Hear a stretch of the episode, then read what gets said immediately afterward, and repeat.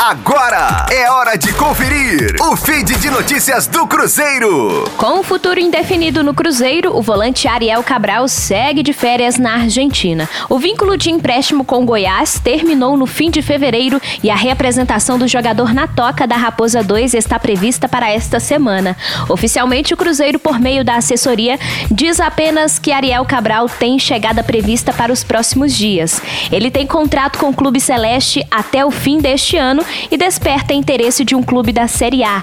A possível permanência de Ariel Cabral na toca da Raposa depende do aval da comissão técnica e também de um ajuste financeiro, já que o jogador tem um salário considerado alto para o atual padrão financeiro do Cruzeiro. Com isso, a permanência do volante é improvável e a tendência é de um novo empréstimo até o fim do vínculo. Rosane Meirelles com as informações do Cruzeiro na Rádio 5 Estrelas.